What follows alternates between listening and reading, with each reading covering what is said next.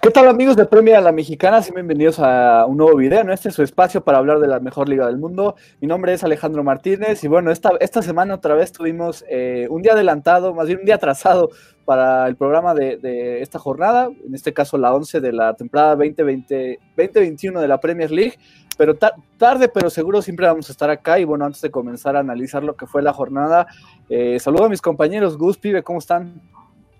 ¿Qué onda, Alex? Muy bien, eh, pibe, ya me toca ya. Parece que el orden ya se queda así, pero muy bien, triste por mis gones, eh, que vivimos una crisis, pero mucho que analizar de esta jornada 11, ¿no? A lo mejor no solo el Arsenal vive una crisis, sino también el Everton, que empezó muy bien, y el Liverpool, que sigue en un paso firme con tantas bajas, entonces mucho que analizar, y, el equipo de Mourinho, ¿no? Que sin duda eh, es candidato serio. Sí, ya lo decía Gus, Alex, eh, pues muchas cosas que analizar. Atrasamos el programa porque pues Gus estaba en una crisis como los Gunners, ya que no, no, no entiende qué le pasa a su equipo, ¿no? Entonces le tuvimos que dar un día más. Pero aquí estamos ya, ¿no? Para analizar todo lo que pasó. Justo hay una, una regla en la NFL, ¿no? Que dicen que después de una derrota o una victoria, eh, está la regla de las 24 horas, que solo se puede pensar en esa victoria o derrota durante ese tiempo. Ahora con el Arsenal creo que es la regla de las, no sé, ya ni sé cómo decirlo, ¿no? La regla de, una semana o de, tres días, no sé cómo, cómo podremos plantearlo eh, aquí con el Arsenal. Pero justo digo, ya para comenzar el análisis de la jornada, y justo Gus decía un equipo que anda pasando un mal momento, que es el Everton. Eh, el Burnley recibía en Turf Moor al Everton eh, para abrir la jornada, un partido que parecía que el Everton podía aprovechar para recuperarse de, esta, de este bache contra un equipo que ha recibido 18 goles, bueno, venía de recibir 17 sin contar el que marca el Everton en este partido y aún así no, no, logran aprovechar. 1-1 empatan Burnley y Everton. De hecho, empezó ganando desde el 3 el, Burnley con gol de Robbie Brady. Antes del medio tiempo anota Dominic Calvert-Lewin, quien más para los Toffees. Y bueno, así termina el partido. ¿Cómo viste, Gus, este empate nuevo, nueva de los últimos cinco partidos? Cuatro de ellos no han sido victoria para, para el Everton. ¿Cómo ves el partido, la situación? ¿El Burnley está mejorando? ¿Qué le sacas a este juego?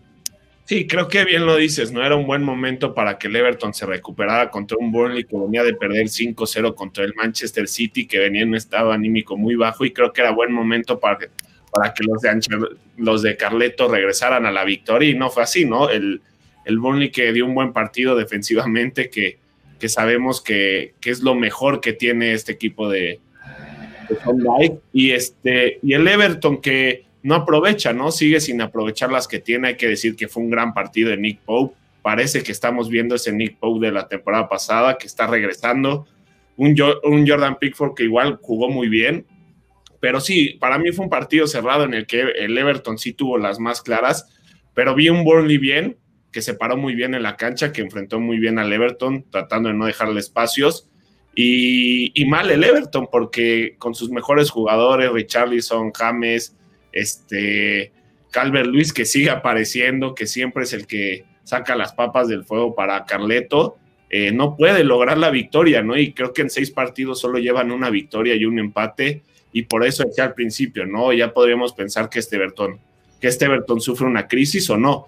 Y, y Alan, ¿no? Que igual en el primer gol es una terrible salida de Alan, que la pierde en la salida y viene el gol de Brady al minuto 3, ¿no? Creo que eso le cuesta mucho al Everton porque empiezan abajo desde, desde los primeros minutos. Entonces hay que venir de atrás contra un equipo que sabemos que cuando empieza ganando le gusta defenderse los 90 minutos, el famoso juego ratonero de Sean Dyke, ¿no? Sí, yo creo que hay una crisis, ¿no? De identidad con Carleto, este Carleto Gol que ya mencionábamos en semanas pasadas pues ahora está cambiando un poco de esquema. Por ejemplo, esta vez empezó con una línea de tres, que era Jerry Mina, eh, King y Godfrey. Y bueno, ya de carrileros, pues Fabian Delf. Y del otro lado estaba, si bien recuerdo, este Iwobi, ¿no? Igual jugando un poco como este carrilero. Entonces, ah, y, y, esta no es la primera vez que se muestra esta en últimas semanas. Creo que no sé si. Carleto estaba funcionando bien lo que empezó en un principio cuando era el 4-3-3, cuando curé Alan y André Gómez en la media, y bueno, ya James sabemos que es un extremo, pero que se interioriza, y creo que no, no entiendo la razón de por qué Carleto cambió este esquema, no sé si es porque para darle a James más oportunidades, la verdad no comprendo y creo que desde ahí se deriva que el Everton esté en esta crisis, ¿no? Si hablamos de crisis de otros equipos, también creo que el Everton se encuentra en una crisis porque no gana y ya va, dejando puntos. Empezó como un, tal vez la sorpresa de la temporada y ahorita puede ser otra vez la decepción. Sí, digo, yo lo que veo del Everton, creo, o es lo que trato de comprender ante esta línea de tres, es que Ancelotti dijo, bueno, aprovecho el Burnley, que es un rival de medio pelo, por decirlo de una forma, para tratar de experimentar ante la baja de Lucas Diñe, ¿no? Puedo utilizar esta línea de tres, que de hecho regresó Mason Holgate a la, a la banca de su lesión, no fue utilizado, pero por lo menos ya está sano. Pero, pero pues dijo, bueno, pues intento con Fabian Delf y Alex Igobi como carrileros, evidentemente no funciona. Y, del Burnley veo que ya con James Tarkovsky y Ben de regreso, le está saliendo otra vez los resultados a Sean Dyche. Digo, es poco a poco, por lo menos en los últimos cuatro partidos solo han perdido uno, que fue, pues ya decíamos, esa goleada que le pone el City. Pero contra el City siempre pierde así, por lo menos ya estamos viendo un poco a Sean Dyche otra vez, ya no es el Burnley desastroso, creo yo, del principio de temporada. Tarkovsky y, y Ben Mee son los que marcan este estilo defensivo y pues bueno, le sale contra un Everton que definitivamente ya no sabe ni cómo, ni cómo manejar. Insisto, el medio campo es el problema y si le pones una línea de tres, pues evidentemente no va a funcionar. Y si tus carrileros son Igo Videl nuevamente, Sí, pues claro. lo que decíamos, ¿no? El podcast pasado, no puedes tener a jugadores como Fabian Delf y ponerlos de titular o que sea tu revulsivo, ¿no? Es lo que decíamos de la falta de profundidad de este Everton y que hay que decirlo porque eh, la actuación de Nick Pope fue maravillosa y, gracias porque ahí lo tengo en el fantasy, pero le saco un tiro a James que iba al ángulo y un pase de James de tres dedos a, a Sigurdsson que lo deja solo contra Nick Pope y Nick Pope la chica muy bien y la saca con el pie. El Everton tuvo, pero nada más no concreta, ¿no? Y creo que eso igual es lo que le está fallando a este Everton que nada más ha sacado una victoria en seis partidos. Sí, verdaderamente que, preocupa esto del Everton. Y justo, ¿no? Digo, de lo que dices, que Fabian Delf, la, la criticamos que la semana pasada Fabian Delf fue un revulsivo. Y ahora Ancelotti dice, ¿sabes qué? Lo mando de inicio. o sea, no, no, no, tiene sentido un poco eso que, que, hace Carlo Ancelotti, pero bueno, con esto el Everton eh, está en el noveno lugar con 17 puntos, mientras que el Burnley sigue en la zona de descenso con 6 ah, y un partido pendiente entonces, pues bueno, vamos a ver si el, si el Burnley puede recuperarse un poco y, salir de esa zona de descenso en la que ha estado desde la fecha 1. Y bueno, ya pasando al siguiente partido, un partido, un paseo realmente eh, del Manchester City en Etihad Stadium contra el Fulham. Empezó ganando con gol de Sterling, al 26 un penal eh, que marca Kevin De Bruyne. Y ya fue todo, fue suficiente. ¿No? O sea, el resto como que estuvo intentando jugadas ofensivas, jugadas al ataque el City, como intentar eh, no solo no atacar con las mismas ideas de siempre, sino por el centro, tal vez.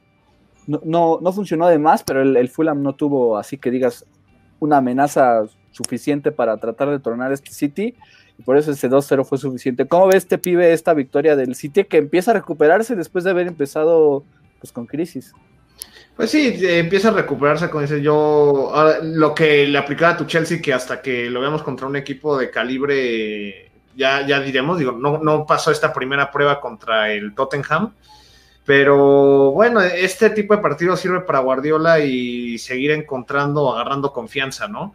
El Fulham, después de tener el mejor partido de la campaña, bueno, de lo que llamamos de la campaña, pues va un poquito más defensivo, sabemos todas sus deficiencias no intentó mucho, tuvo pocas oportunidades, obviamente el City se hizo el balón y pues manejó los tiempos, yo creo que estuvo muy tranquilo el partido, con lo justo, ¿no? También el City bajó como que un poco la, su aceleración ya que vio el, partido controlado y ya un marcador cómodo, porque yo creo que esto sí, si el City se va como comenzó los 90 minutos, yo creo que esto se acaba en goleada y un 2-0 que, bueno, en cuestión de diferencia de goles, yo creo que le sirve a Scott Parker, ¿no? Que al menos ya, ya empieza a dar resultados más positivos, no recibe tantos goles esta vez. Entonces, es positivo para el Fulham, tal vez nada más eso. Y como dices, en el City, no mucho. Digo, Kevin De Bruyne sigue mostrando por qué es el mejor mediocampista y creo que eso es lo que hay que destacar un poquito de, este partido.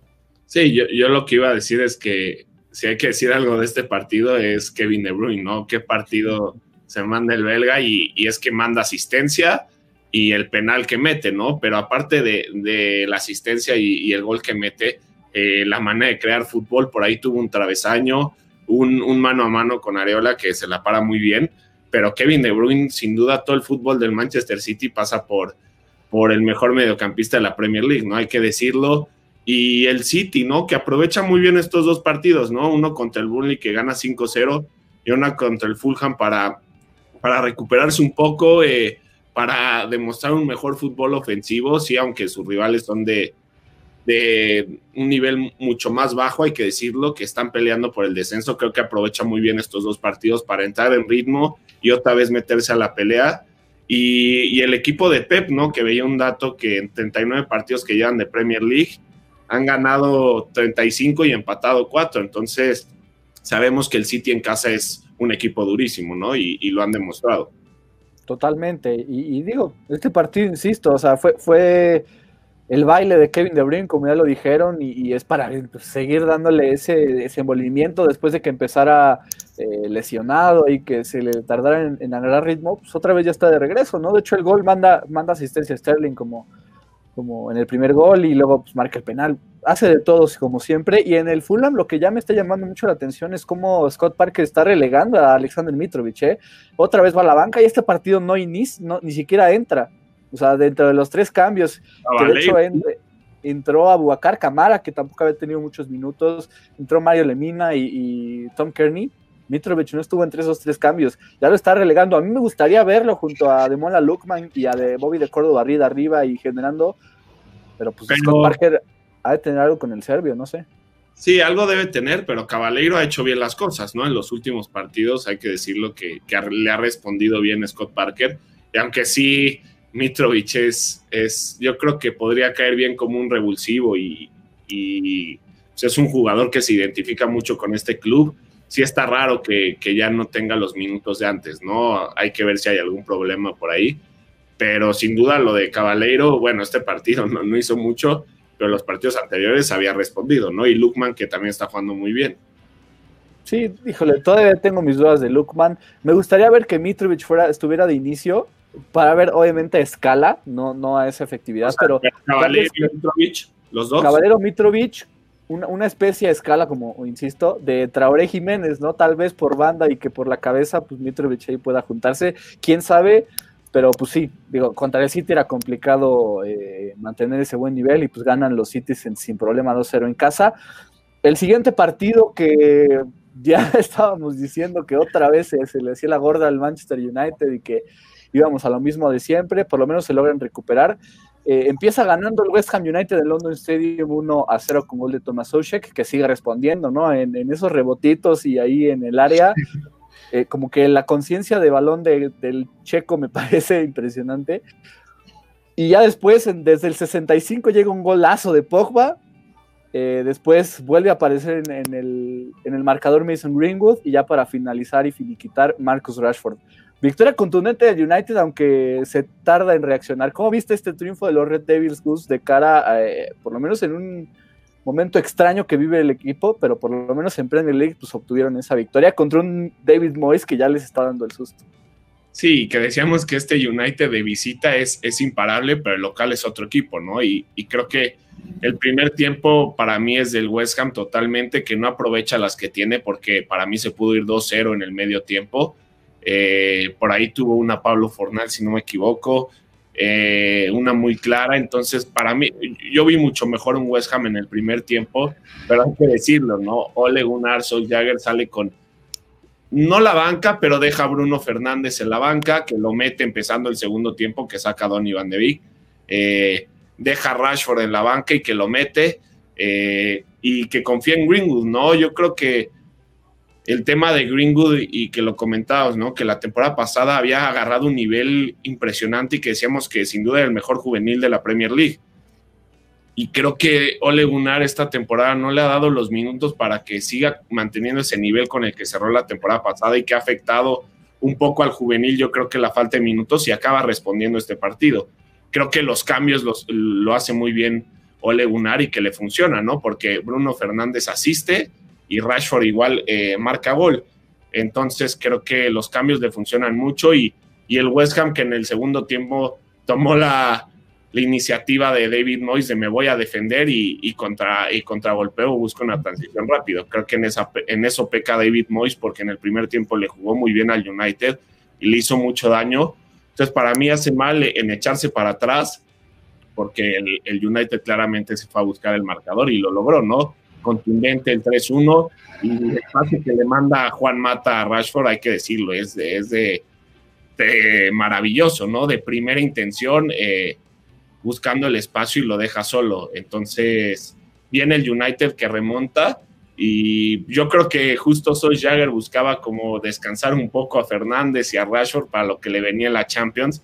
Y bueno, pues ya, ya sabemos lo que pasó, entonces ya lo estaremos hablando, ¿no? Pero creo que los cambios le funcionaron mucho y, lo de Bruno Fernández que por ahí sigue participando, ¿no? En ha participado en 36 goles de 38 partidos que lleven todas las competiciones, ¿no? Lo que es Bruno Fernández para, para este Manchester. Sí, cada vez me queda más claro que Bruno, hay Bruno dependencia, ¿no? En el United. Eh, de hecho, pues eh, empieza en la banca y Solskjaer menciona que se, o sea, que se la estaba pensando, ¿no? En, en meterlo no, porque tenía ahí una lesión menor en, el pie, entiendo, pero ante esta situación, pues sí se ve un, cambio de cómo es el equipo con y sin Bruno. Y bueno, lo de Paul Pogba, ¿no? Que cada tanto mete un golazo o hace algo espectacular como para calmar a los fanáticos del United, porque seamos sinceros, no ha cumplido desde que llegó. Han venido, es cierto que ha venido también adversidades, como cuando llegó Mourinho y no pues ahí hubo como un choque entre ellos, pero la realidad es que no ha cumplido. Eh, ah, tiene, tiene el talento, sabemos que por ejemplo con Francia ya hasta fue campeón y fue importante en ese mundial, pero la realidad es que con el United lo que pagaron por él ha sido una decepción total y, luego todo lo que empieza a ver en torno a él, ¿no? De que Mino Rayola, su agente, se lanza este comentario que ya se ve fuera del United, unos días antes de Champions y bueno, que Paul Pogba así un día te mete un golazo y después durante un mes no aparece o, pierde balones o simplemente no es vital para el United, pues se empieza a ser ya hartante. Yo honestamente prefiero que se vaya a que se siga quedando. Yo no soy aficionado Red Devil, pero mejor que se vaya, ¿no? Si va a seguir con este tipo de inconsistencias y ya también pues con estos mensajes, no de él de forma directa, pero pues por parte de su representante. Y de parte de West Ham, para mí el villano es Pablo Fornals. Tuvo más, más que una para, bueno, asegurar el resultado cuando estaba a favor y no, no, tiene puntería. Creo que con él un poquito más de puntería y el partido pudo haberse, haberse cerrado antes para el West Ham.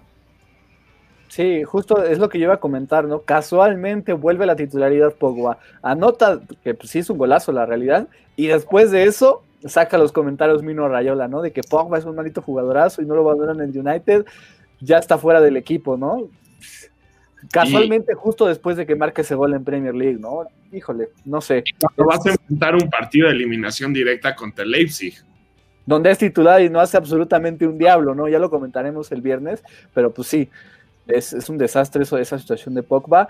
Y raro, ¿no? Raro eso de, la alineación que manda. Me gusta Van de Beek de inicio, me gustaría que estuviera con Bruno Fernández. Y como lo decía Gus, entra Bruno al segundo tiempo, cambia todo, manda una asistencia de hecho a Paul Pogba. Esa, ese Pogba Fernández que siempre quisimos ver que funcionara y pues a veces, de repente, y por Fernández más que por Pogba. Y pues Marcial, ¿no? Que, un mensaje claro de Mason Greenwood, ¿no? Dame minutos, ¿no? Denme minutos y quieres a tu Sancho, pues estoy yo aquí, ¿no? Por lo menos méteme a mí. Y Marshall, que lo manda de extremo en vez de punta con Cavani ahí, tampoco funciona. Esta temporada el francés no ha estado en ningún lado. Y pues bueno, así el United con lo que pudo eh, eh, terminó ganando. De hecho, aquí vemos un comentario, ¿no? Que nos pone Jonathan Morfin. Eh, que Man United comienza jugando muy mal los primeros 45 minutos. se está volviendo constante, ¿no? Ese inicio y ese primer tiempo malo logró reaccionar contra el West Ham, pero pues contra el Leipzig ya no, insisto, ya hablaremos de eso en, este viernes y pues de Jonathan, ¿no? Que nos dice Solskjaer y Pogba out. Creo que eso también lo hablaremos el viernes porque pues bueno, ahorita ganaron, entonces ya hablaremos de, después de la derrota eh, eh, el viernes al respecto. Y bueno, así ganó el United con eso. Eh, los Red Devils están en sexto lugar con 19 puntos, un partido pendiente. Y el West Ham cae a octavo con 17 puntos, ¿no? Por lo menos ahí el West Ham está en un, puesto en el que nadie los veía a este punto de la temporada. Ya para cerrar el, sábado, el Chelsea contra el Leeds United. Venía Olivier Giroud de marcarle cuatro al Sevilla en Champions League. Obviamente Frank Lampard tenía que mandarlo de inicio. Y obviamente como ha sido esta temporada con lo poco que le ha dado Lampard, Olivier Giroud responde, marca gol Olivier Giroud, eh, de hecho empieza a perder del Chelsea con un gol de Patrick Bamford que ya hasta le estaban diciendo que Parizabalaga a Eduard Mendy por una salida un poco titubeante, no me parece tanto su error, gran pase de Calvin Phillips, gran forma de definir de, Patrick Bamford, pero reaccionó rápido Chelsea, Olivier Giroud, después llega este gol de Kurt Zuma que lleva más goles que Pierre-Emerick Aubameyang, por decir un ejemplo, y, y Roberto Firmino y demás. Mensaje directo para mí. ya para cerrar el partido, Christian Pulisic, que entró de cambio ante un lastimado Hakim Ziyech, que estará fuera por lo menos por dos semanas, termina ganando el Chelsea. ¿Cómo viste, Gus, esta contundente victoria del Chelsea, además del contundente mensaje que manda Olivier Giroud de que podría, eh, yo creo que podría ya con esto empezar a, a quedarse no salir en enero de los Blues? No, aparte de no salir de en enero de los Blues, yo les iba a preguntar, ¿para ustedes ya Giroud tiene que ser titular en esta escuadra de Frankie Lampard? Pues mira, después de la pifia de Werner, pues obviamente, ¿no? No, bueno, no. Hablando en serio, yo creo que no, pero sí debería tener más minutos o como o decirlo, que es el delantero centro y bueno, a Werner lo pones más a la banda, como también lo ha hecho cuando Tammy Abrams ha jugado, ¿no? Sí, sí, yo creo que Giroud sí es este titular, o sea, ha sido, ha sido más determinante que Tammy Abraham en los minutos que han jugado cada uno, definitivamente, porque aparte a, Giroud ha sido lo, con lo poquito todo, ¿no? O sea, aprovecha todo lo que le da, eso me impresiona de Giroud. Tammy Abraham también ha metido sus goles, pero creo que puede ser más revulsivo en este punto con lo que está. Y Giroud ahorita es el titular, me gusta ese, ese rotación. Werner ya tiene clavadísimo en la banda izquierda y, se me está escapando, como dice Pibe. Yo creo que es la pifia del año, ¿eh? Olivier Giroud, de hecho, iba a marcar, era gol de Giroud, o sea, cabeza de Giroud. En la línea la salva Timo Werner y en un intento de, de contrarrematar o no sé qué hizo, la estrella contra el travesaño, de verdad. Eh, no sé cómo falló eso eh, Timo Werner y que le hemos visto par de fallas ya, ya duras a Timo esta temporada. Contra el Krasnodar en Rusia, una, sí, una ropa en el área chica. Esta que de verdad no tiene nombre contra el Leeds United. Sí, creo que Timo está sufriendo un poco con la definición y lo veníamos diciendo, ¿no? Creo que le falta ser más contundente a Timo, pero me gusta, a mí me gusta esta dupla de eh, con Timo y Giroud, creo que pueden, pueden ser buena dupla. Eh, me gusta que Giroud claramente, yo teniéndole un cariño especial por lo que hizo en el Arsenal, Frankie le dé confianza porque sin duda es un jugador que te aporta muchísimo, ¿no? Eh, muchos dicen, es que en el Mundial no metió ningún gol, ¿no? Pero no importa, lo que te jala de marca, lo que hace jugar a los demás. Y ese es Giroud, ¿no? Ahorita sí está con, con cuota goleadora, pero creo que Giroud hace jugar a los demás. Eh, se vota muy bien y por arriba va muy bien y creo que a Frankie le puede ayudar mucho eso para pues darle balones a Timo o a Sijic, que está en la otra banda, que salió lastimado, pero creo que puede, puede hacer jugar muy bien este Chelsea. Y así lo vimos el Leeds, ¿no? Creo que fue un Chelsea que tuvo, tuvo más oportunidades que el equipo de Bielsa, que para mí le faltó más profundidad en este partido, que salió, yo creo que fue un gol rápido de Bamford y creo que Bielsa dijo, me voy a cuidar un poco defensivamente, no le voy a tratar de dejar espacios al Chelsea, no le funcionó eso porque atacó muy poco el equipo de Bielsa, se ve poco ofensivo y un Chelsea que sí, fue muy bueno, la, verdad hay que decirlo, ¿no? Este Chelsea cada vez impresiona más, ya es de verdad, hay que decirlo y, me quedo, ¿no? Con lo de Giroud que, que sigue sigue siendo referente, ¿no? Veía un dato que es el único jugador de la historia del Chelsea que en sus primeros, bueno, en los primeros seis partidos que arranca titular, ha marcado en todos los, en todos los partidos, ¿no? Entonces, denle, que le den oportunidad, ¿no? Eh, creo que eso es lo que eh, dice a gritos Giroud. Sí, mejor ejemplo como poste podría funcionar y potenciar a, a Werner, ¿no? Que bueno, ha tenido esos fallos, pero creo que ha cumplido con el Chelsea y pues lo de Bamford es una locura porque ya son ocho goles y dos asistencias y creo que es el jugador con más tiros realizados al arco en, en la actual campaña. Es bonito ver estas historias que, bueno, le marcó a su ex, ¿no? Porque algunos no lo saben, pero el Chelsea compraría a Bamford cuando tenía 19 años. Nunca pudo encontrarse con el primer equipo, pero bueno, perteneció al Chelsea y luego pues está luego ese morbo, ¿no? La ley del ex se hace efectiva eh, este sábado. Y, pero es bueno ver que un jugador que ha estado siempre batallando, encontró con Bielsa minutos y ahora, y bueno, tuvo 16 goles la campaña pasada en Championship y ahora está pasando esto al siguiente nivel y está siendo de los goleadores de la, de la temporada. Y aparte que le traen a Rodrigo, ¿no? A ver, compite contra Rodrigo que venía de gran nivel con, con el Valencia y, lo de Banford ha, sido maravilloso porque ha respondido y sin duda Bielsa se ha decantado por él. Sí, era, era esta idea, ¿no? De si no te adaptas a la Premier League, pues voy con el fichaje estelar, por decirlo de una forma, que la realidad no ha sido así. Ya podríamos hablar de eso en, en, en, la revisión de mitad de temporada, pero creo que Rodrigo ha sido una de las decepciones a mi gusto de esta campaña. Pero Patrick Banford se adaptó perfecto a la Premier League, como ya dice Pibe, ¿no? Uno de los máximos goleadores al momento, pero pues sí, le falta un poco más de ímpetu al. Como que a veces no le conviene al, al Leeds United anotar en los primeros minutos, porque lo hemos visto muchas veces, ¿no? Y, después de ese primer gol, como que se trata de guardar y no, no ofende mucho, pues le termina saliendo contraproducente. El resto de Pulisic es bueno ante la baja de Hakim de todos modos está Calm Hudson que se habla que muchísimos equipos eh, ofertarían por él en enero y que Chelsea buscaría rechazar todas y cada una de las ofertas que les lleguen por él. Pero pues bueno, ahí van los Blues que, ya convencen y que actualmente pues, son tercer lugar en la, en la tabla de Premier League con 22 puntos, mientras que el Leeds United con esta derrota se pone en decimocuarto con 14 puntos. Son tres derrotas en los últimos cinco partidos para el cuadro de Bielsa. Y bueno, pasemos al domingo un baile, un verdadero baile, por fin muchos goles del Crystal Palace de Roy Hodgson. Eh, en The Hawthorns, el West Bromwich recibía a estos Eagles que salieron en un plan grandísimo. Empiezan ganando con un, gol, un autogol de Daniel Furlong al, al 8. Empata al 30 eh, Conor Gallagher, que sigue anotando este juvenil. Poquito después llega una expulsión de Mateos Pereira, que evidentemente terminó matando a los Baggies. Y ya de ahí doblete de Saja, que regresó de su, de su ausencia por COVID y doblete de Cristian que ya cuando te marca doblete Cristian que es porque de verdad estás en el hoyo. 5 a 1 gana el, Crystal Palace en The Hawthorne Vive. ¿Cómo viste esta victoria? Pues bueno, creo que el partido se rompió con ese, pues un poco error infantil de Pereira. Sí es cierto que apenas y como que rosa, pero también se le castiga un poco, pues ese, ese como, esa como patadita, ¿no? Ya que no tenía nada que hacer. Pero la temporada pasada le pasó algo así a Son y bueno, es meritoria, no creo que, no hay mucho que discutir respecto a que sea expulsión o no.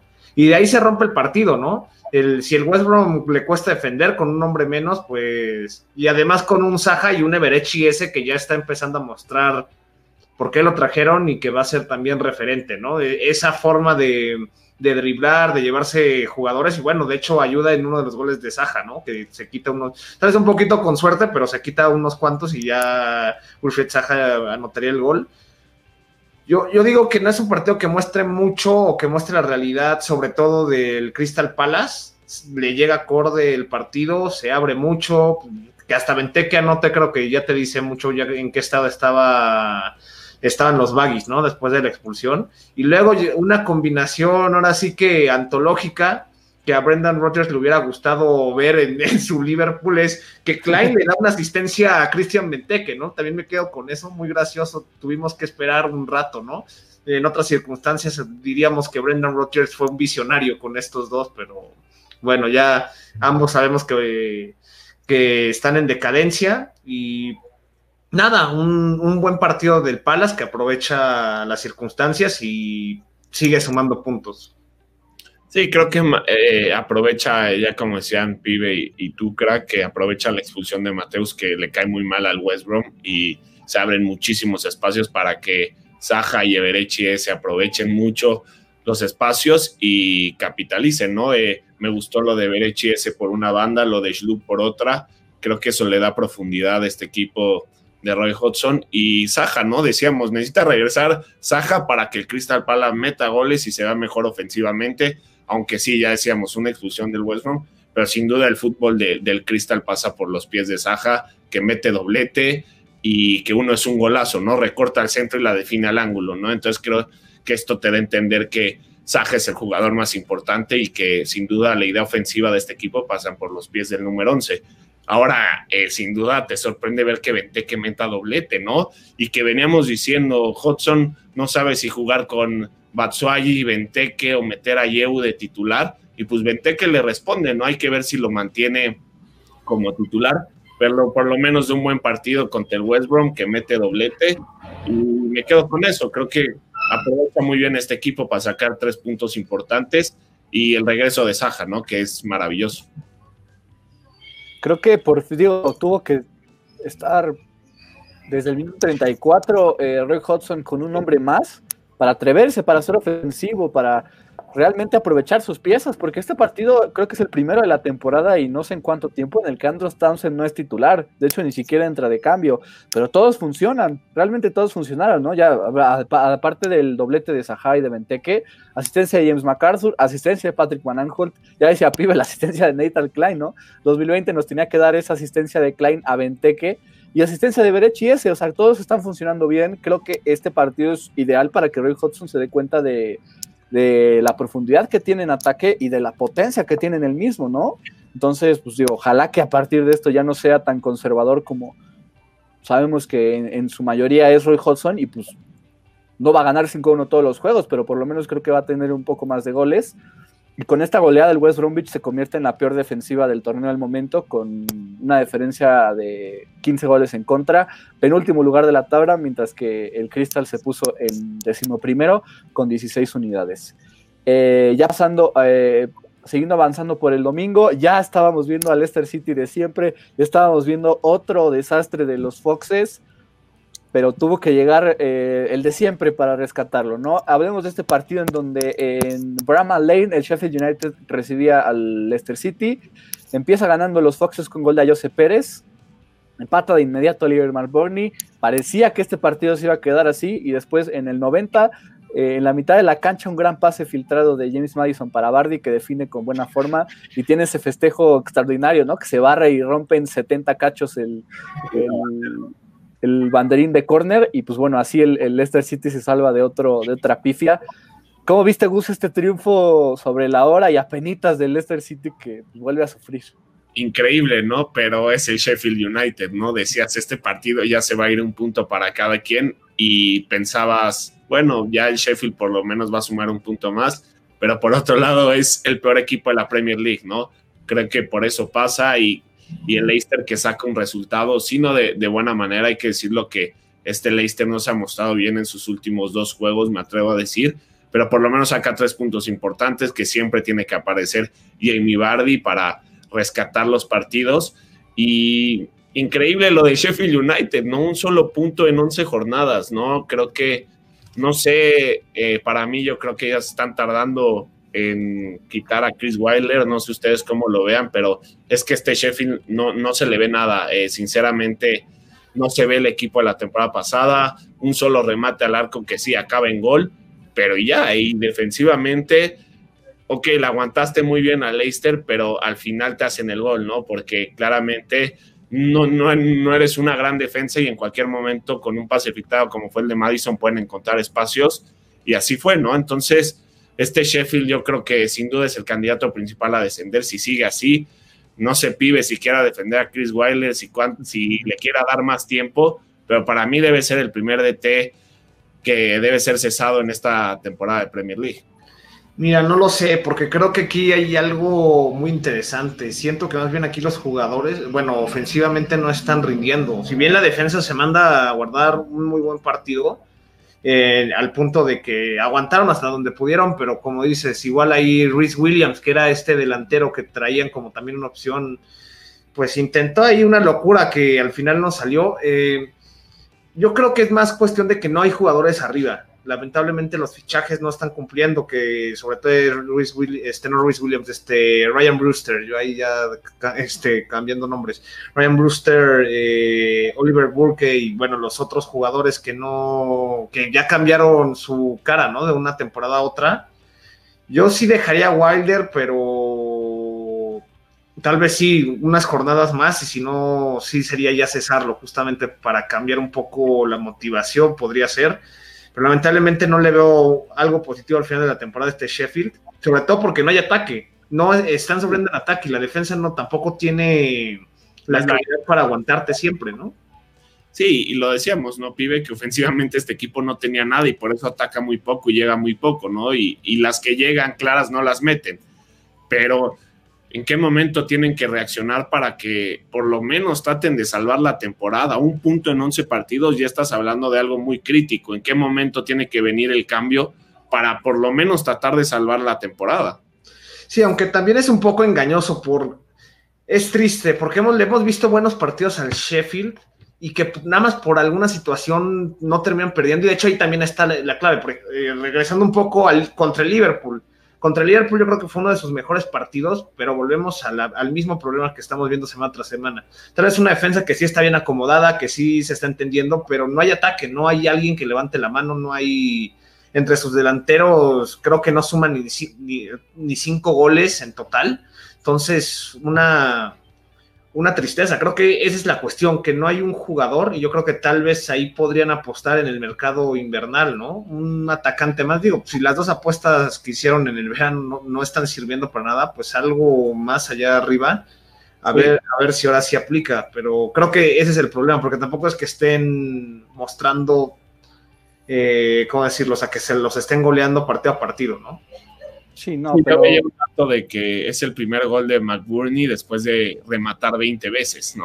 Eso sí, lo dice todo. Y deja tú entre los delanteros, en total, el, el, Sheffield United apenas suma 5 goles en total, está empatado junto con eh, junto con el Brighton, no, perdón, con el Burnley con, como la eh, peor ofensiva del torneo, es la cuarta peor defensa del torneo eh, junto con el Burnley y aunque usted no lo crea, el Everton, ¿no? Goles recibidos. Y no sé, eso era lo que, lo que definía a Chris Wilder, ¿no? El buen estilo defensivo, la buena forma de defender, vaya, el gol de Bardi, entre tres se mete Bardi en ese pase de Madison, queda solo contra el problema. E, ese es mi punto, que, que, yo creo que Chris Wilder ya no llega a fin de año. O sea, yo no veo a Chris Wilder eh, finalizando el año como entrenador del Sheffield. Si quieren de alguna forma y milagrosamente salvarse del descenso, Chris Wilder tiene que dejar de ser entrenador porque lamentablemente con él no van a, eh, pues se van a quedar en el último lugar de la tabla durante todo el torneo, a mi gusto. Pero, pero pues bueno, vamos a ver qué ocurre. Ojalá se levante este, este Sheffield que pues por lo menos le hace buen partido en términos generales al, al Leicester City. Que con esto el Leicester City eh, sobre la hora logra mantenerse en cuarto lugar de, la tabla, pues, mientras como ya decíamos, el Sheffield es último. Y, este normalmente siempre va para bus, pero ya, es, mucho sufrimiento, es mucho sufrimiento y, por el hecho de que siempre alabamos tanto este, esta dupla y demás, pues se lo va a pasar a Pibe.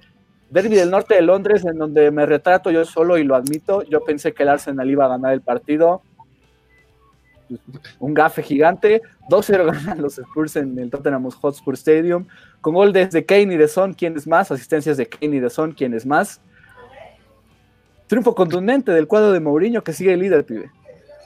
Sí, pues premia a la mexicana haciendo gafes, eso ya creo que es el pan de cada día, ¿no? Nos sale uno cada vez que hay un partido, ya, ya no es tanta sorpresa, pero justamente crisis en el Arsenal, ya ahorita no, no, tal vez igual va a sacar sus sentimientos ahí, pero lo del Tottenham sigue mostrando por qué está siendo el mejor equipo actualmente, es líder, merecido, es bien que está empatado en puntos con el Liverpool, pero el fútbol que está mostrando Mourinho es letal, es puntual y eso con eso hay que quedarnos, no necesita el balón bastante, él sabe que cuando tiene las oportunidades, los contragolpes, esas transiciones rápidas, ahí mata. Y con estos dos jugadores que para mi gusto son la mejor dupla de Premier League, se están acercando a duplas históricas y a la vez podría ser considerada la mejor dupla de Europa actualmente, pues está haciendo una locura. Ese golazo de Son que hasta Pierre-Emile Hochberg no se la creía y veían cómo se quedaba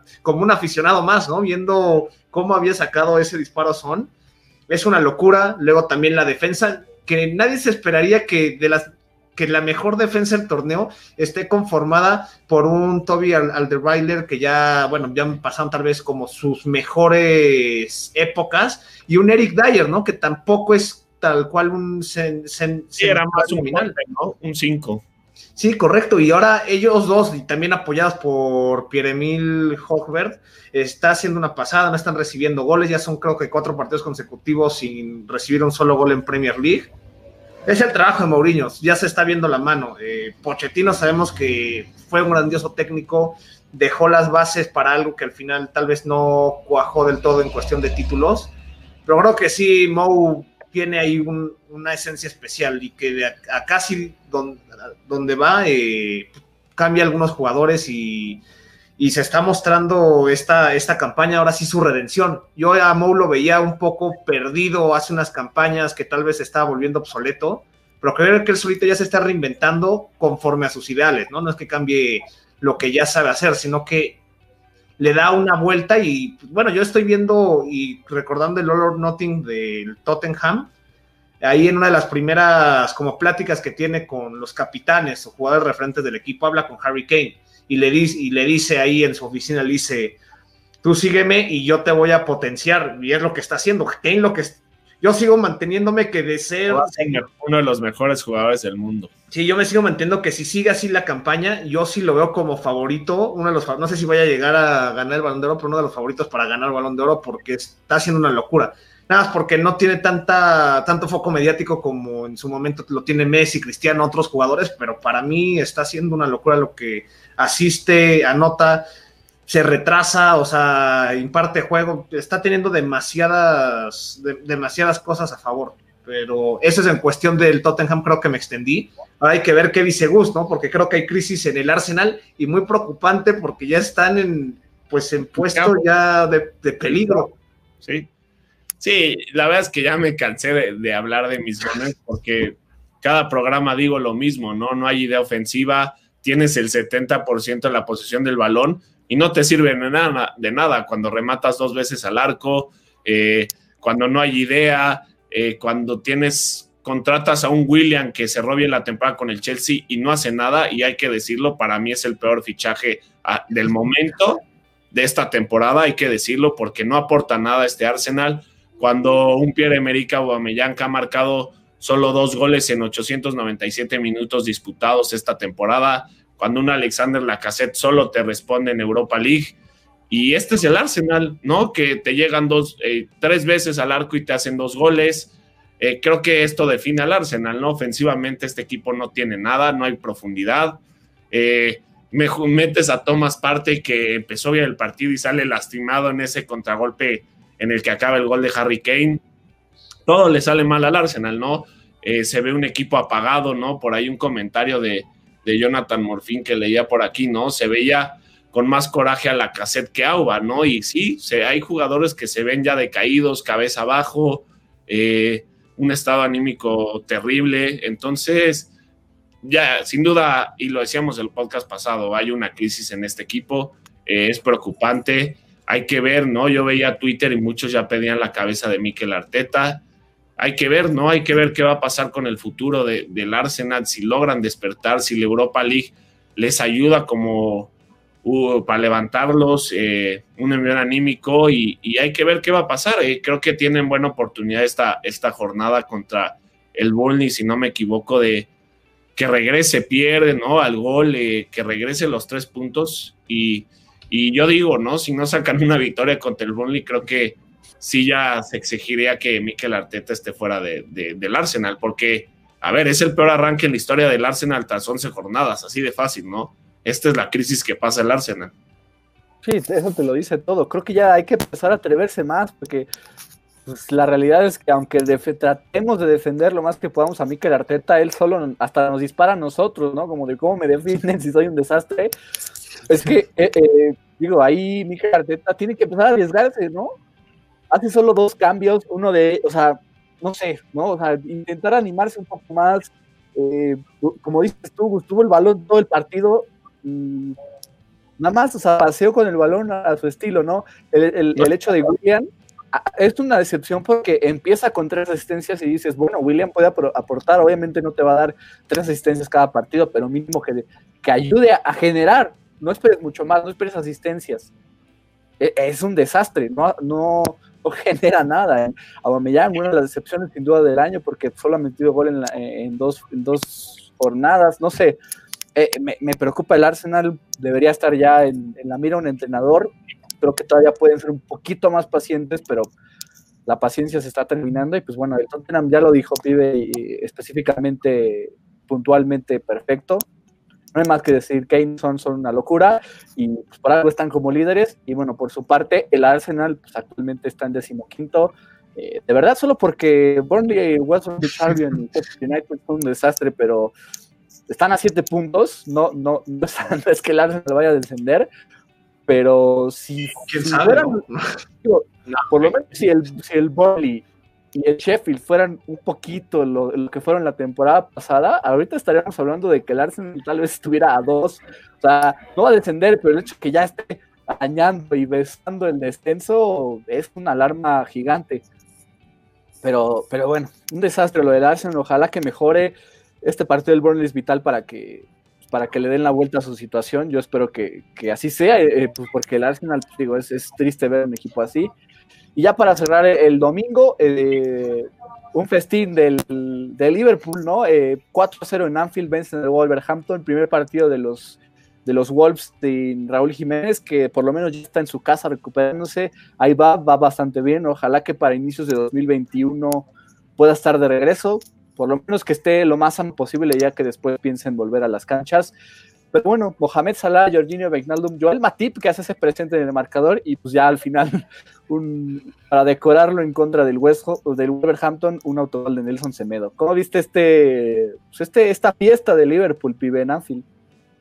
Partido redondo, la verdad. Yo creo que de, de los mejores partidos que ha tenido el Liverpool esta esta campaña. Mozala sigue demostrando, ¿no? Sigue callando todavía esa gente que ya, ya han pasado varias temporadas y le siguen diciendo que se va a pagar.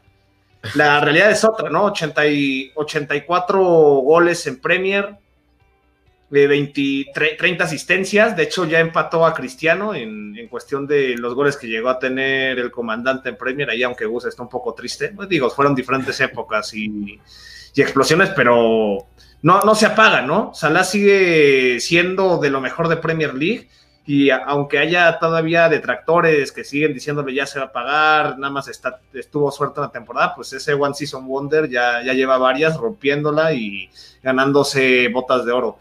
Pero en general el funcionamiento de Liverpool está siendo bastante bueno con todo. Ya están regresando jugadores en la defensa. Todavía vimos a Neko Williams en, en la defensa junto con Fabiño, Matip y, Robertson, pero creo que este Liverpool se está reponiendo con todo y, todo lo que tuvieron que enfrentar, ¿no? Adversidades de lesiones, de que tal vez no están mostrando su mejor fútbol. Curtis Jones ya empieza a levantar la mano, que me gusta que es un jugador joven empiece a aprovechar sus minutos, ya lo habíamos mencionado antes. Pues nada, ¿no? Ginny Vainaldum ahí con ese golazo y todavía mostrando, ¿no? Que, que hay que, pues el Liverpool tiene que darle una extensión, aunque sea subirle el sueldo, porque creo que es un jugador vital para este, este equipo. Y, eso, ¿no? Fue un baile, seamos sinceros. Al principio los Wolves fueron mejores, pero desde que cayó ya el primer gol, todo se fue para abajo para los Wolves y Liverpool aprovechó para matar y, llevarse una victoria más que merecida. sí. rápido, Vainaldo este, decía, ¿no? Eh, que le preguntaron de su contrato después del partido él dijo, no, el contrato a mí no me lo pregunten, pregúntenselo a Liverpool. Se lavó las manos Vainaldum después de, ese buen partido, pero sí, Gus, dale. sí, creo que hay poco que analizar porque fue una actuación redonda. Me interesaba salir, saber cómo salía Nuno Espíritu con la baja Raúl, que sale con Podense, Neto y Adama, que por ahí Podense se iba a mandar un gol de vaselina tremendo pero el chavo, ¿no? El chavito que es el que le está robando a Adrián, bueno, ya va a ser el suplente, ¿no? De, de Allison, que hoy también tuvo buena actuación en Champions, pero muy poco le vimos al Wolverhampton, le faltó profundidad a este equipo. Y sí, a ver, el Liverpool que sin duda es candidato serio porque con todo y sus, y sus bajas y las lesiones, Klopp se las arregla, ¿no? Y decíamos, creo que Klopp es lo que ha hecho eh, con estos años al Liverpool grande, ¿no? Creo que con las bajas y con la poca profundidad que había tenido en la banca, había hecho un Liverpool tan dominante y, ya sabe cómo manejar un equipo con tantas bajas, ¿no? Fabiño y Matip en la central se están volviendo uno de los mejores centrales, eh, muy sólidos. Eh, ¿Qué más? Eh, lo de Mozala es increíble, lo decía Pibe, ¿no? Yo, yo me quedaba un poco más con, Sané, con Sadio, que iba a ser más influyente esta temporada, y creo que el Faraón está levantando la mano para ser el jugador más importante. Y, el Liverpool, ¿no? Que lleva 31 victorias en 32, 32 juegos. Eh, eh, en los últimos 32 partidos en casa lleva 31 victorias, ¿no? Es el Liverpool dominante de Jürgen Klopp y y no hay más que decir porque fue un partido dominante, ¿no? Y Vinaldum que nos regaló un golazo al ángulo. Sí, justo digo, revisando los comentarios, eh, eh, nos pone nuestro amigo Giovanni Franco, justo de un poco de lo que decíamos, ¿no? Eh, Liverpool con medio plantel lesionado hizo pedazo a Wolverhampton, mientras que los Wolves solo pierden a Raúl. Creo que sí, no sé cómo lo notan ustedes, pero como que hay un golpe anímico, ¿no? Con lo de Jiménez, o sea, se nota ese, esa falta de, de ánimo y la tristeza de no tener a Raúl por lo fuerte que fue su lesión. Y pues sí, al principio, ¿no? Como nos pone Jonathan, el Wolverhampton tuvo dos, eh, Jonathan Morfin, nos pone dos oportunidades de Wolverhampton, eh, pero después llega el error en defensa, que de hecho regresó eh, Marsal a, la defensa. Yo creo que Rayana Nuri debería ser titular todos los partidos, pero, pero pues sí, o sea, el golpe anímico se nota con el Wolverhampton, ¿no? salen con esas playeras de el pack está contigo, ¿no? Eh, la manada está contigo, Raúl, y, pues digo, sí se nota ese golpe fuerte, eh, y obviamente en el ataque se nota además, ¿no? En términos futbolísticos. Un hombre más importante, ¿no? Sí, definitivo. claro ah, que se notó y 4-0. Exacto. Pero pues bueno, e, esto fue la realidad. El Liverpool que de verdad sigue sobreviviendo con, con tanta baja, me sorprende cómo... Eso es lo de club, ¿no? La magia de club. El regreso de Trent Alexander Arnold, que ya hoy en Champions fue titular nuevamente, banda de capitán, una locura, ¿no? Que subió una foto buenísima a Instagram, ¿no? De capitán como a los ocho años con el Liverpool y ahora lo hizo realidad con el primer equipo. Pero pues sí, ahí está eh, eh, este Liverpool que sigue siendo dominante. Y ya para cerrar la fecha, en lunes eh, estábamos viendo tal vez una posible sorpresa del Brighton en Hove Albion que empieza ganando en casa contra el Southampton. Pero bueno, respuesta rápida antes del medio tiempo de Yannick Westergaard y después entra Danny Ings, el regreso de Danny Ings después de, estar eh, ausentes y pues bueno, marca de penalti, qué, raro, ¿no? Que regrese Danny Ings y marque para darle la victoria a los Saints. ¿Cómo viste, Gus, este triunfo del Southampton que viene, viene de, atrás y termina recuperándose para seguir entre los cinco lugares, entre los cinco primeros lugares de la temporada de Premier League? Sí, la verdad es que fue un partido muy parejo entre, creo que era un partido atractivo si lo veíamos antes, un Brighton que venía jugando bien y un Southampton que igual viene muy bien y que puede ser la sorpresa de este torneo, ya lo decíamos, y, que empieza perdiendo, ¿no? Con ese penal de Pascal Grove y después Westergaard con un cabezazo que lo empata y que después Westergaard es el que le manda el pase a... ¿A quién le hacen el penal? Se me fue a... Ah, fue, fue, fue, mano, ¿no? Sí, ¿no? Ah, no, sí, no, perdón, este, no, sí, a, Walker Peters, la mano fue en el penal. Muy bueno, que para mí, no sé si, si era dentro del área, todavía me quedé con la duda, se tardaron horas en revisarlo, y bueno, apareció Dan Ings, que da gusto verlo de regreso y, y que siempre está presente en este Southampton, ¿no? Que lo necesitaba.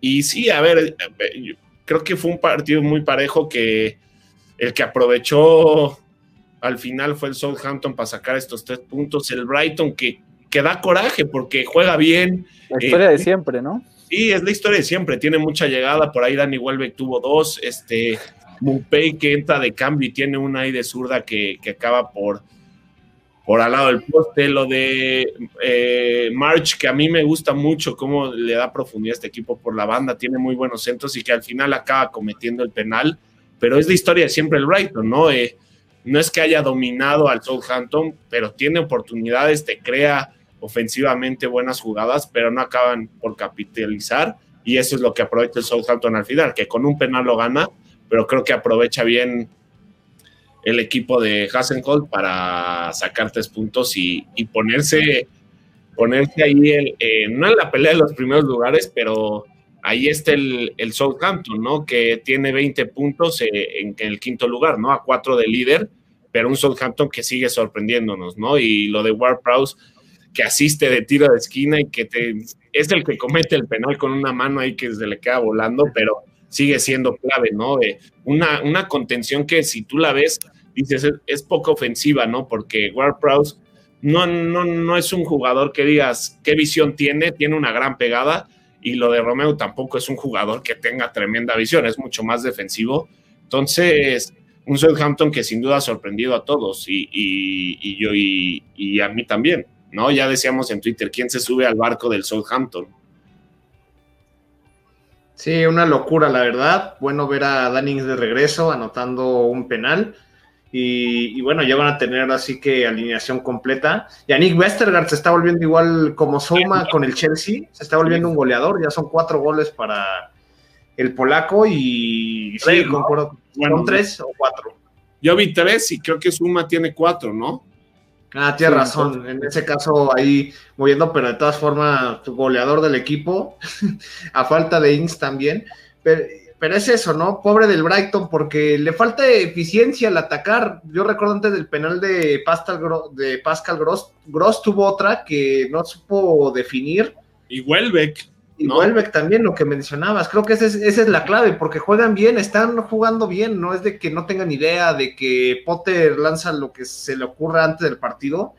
Es que si tienen un plan de juego, sí, sí saben cómo mover, por ejemplo, los carrileros y demás pero arriba dejará de ver malo. Sí, todavía tengo mis dudas que Dani Welbeck tenga que ser titular sobre Neil Mopey. Es que ya como que. Pero es, que inconsciente, ¿no? No, no, no, pero hablamos de Dani Welbeck y nos reímos nada más diciendo su nombre. O sea, es inconsciente eso porque, no sé, Neil Mopey sigue siendo tu goleador y, y, el hecho de que Welbeck sea de inicio, pues mínimo mándalos juntos. No sé, Leandro Trossard también entra, tiene una al final que tampoco aprovecha. Me gustó el, ímpetu de Alireza Jahanbakhsh, ¿no? El iraní que ahí tuvo como que la generación de jugadas. Me gustaría verlo de inicio, tal vez en algún partido. Pero pues sí, da coraje que juegan bien, pero no ganan. Y actualmente pues son eh, decimosextos, tienen 10 puntos por lo mismo, más o menos que igual que el Arsenal, digo, con menos puntos, pero solo porque los que están abajo pues, son peores, pero si no estarían en peligro del descenso mucho más grave, porque obviamente están ahí por la pelea. Pero, pero pues bueno, sí, es, un poco complicado ver cómo el, el Brighton nada más no puede sumar. Y pues nada, nada más para despedirnos, un saludo a Jair, que está acá con nosotros eh, eh, en el ¿cómo se llama? En el programa, también a Luis Diego Cortés Valdés, y justo, ¿no? Jair que nos preguntaba si, ya hablamos de los fracasados diablos y pechos fríos, supongo que se, refiere al Manchester United, por lo menos eh, en este programa hablamos bien porque pues le ganan 3 a 1 al West Ham, ya, ya desataremos todo nuestro pensamiento al respecto del Manchester United el viernes en el programa de, competiciones europeas. Y pues nada, creo que con esto podemos cerrar el programa de esta semana. Recuerden que no hubo partido el viernes, no hubo partido, no hubo un décimo partido porque se canceló el Aston Villa contra Newcastle en casos, por casos de COVID-19 en los Magpies. Y pues nada, recuerden seguirnos en Twitter en arroba Premier ¿no? Que estamos ahí ya subiendo y con más de 1200 seguidores y, y siguiendo avanzando, cubriendo partidos.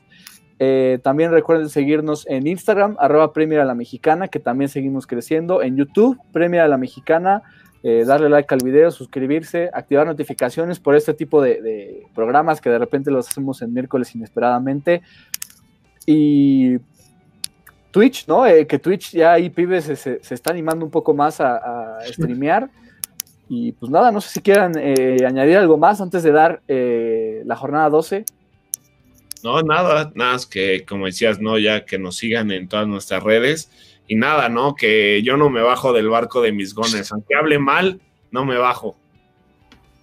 Sí, justo es que nos sigan en todas las redes, como ya me mencionaban. Eh, ahí tuvimos problemas técnicos en Twitch, eh, pero pues ya, ya, ya, ya pronto seguiremos con los streams y, respeta a Bus, ¿no? Con ese ímpetu que todavía defiende a, sus Gunners con todo y esta crisis terrible que traen. Aparte del, fútbol, ¿no? Que no, siempre se va a estar en la gloria. y, vaya sube y baja, ¿no? Que después de haber ganado FA Cup y Community Shield de un jalón, pues ahora está pasando su peor inicio en una temporada en Premier League. Y pues rápido, nada más eh, revisar lo que será la jornada 12. El viernes Leeds United contra West Ham United. El sábado eh, tempranito Wolverhampton contra Aston Villa, que regresa a las canchas. Newcastle, que hace lo propio a las 9 contra el West Brom. Eh, partidazo de, en el derby de Manchester, ¿no? Vamos, ese me interesa muchísimo, a ver qué, qué plantean los dos equipos que medio están medio en crisis, quién sabe qué pasa, el United que siempre es una incógnita, eh, United City a las once y media, Everton Chelsea, durísima prueba para el cuadro de Carlo Ancelotti, ya el domingo Southampton contra Sheffield United, Crystal Palace contra Tottenham, Fulham contra Liverpool, Arsenal Burnley, que de verdad ya si no lo ganan, madre mía, y Leicester City contra Brighton and Hove Albion. Recuerden que el martes hay Premier League también, ¿no? Eh, esta semana. Hay doble jornada, hay fecha de inmediato en Premier League, entonces vamos a estar súper activos. Y pues nada, con esto nos despedimos en este programa de la jornada 11 de Premier League. Muchas gracias a todos y nos vemos el viernes para hablar de el cierre de la fase de grupos de competiciones europeas en donde todos los equipos estarán en fase de knockout, a excepción de que uno de ellos lo hará no en el torneo en, que, en el que empezó esta temporada. Ya hablaremos de eso y pues nada, muchas gracias a todos y pues, estamos viendo el viernes.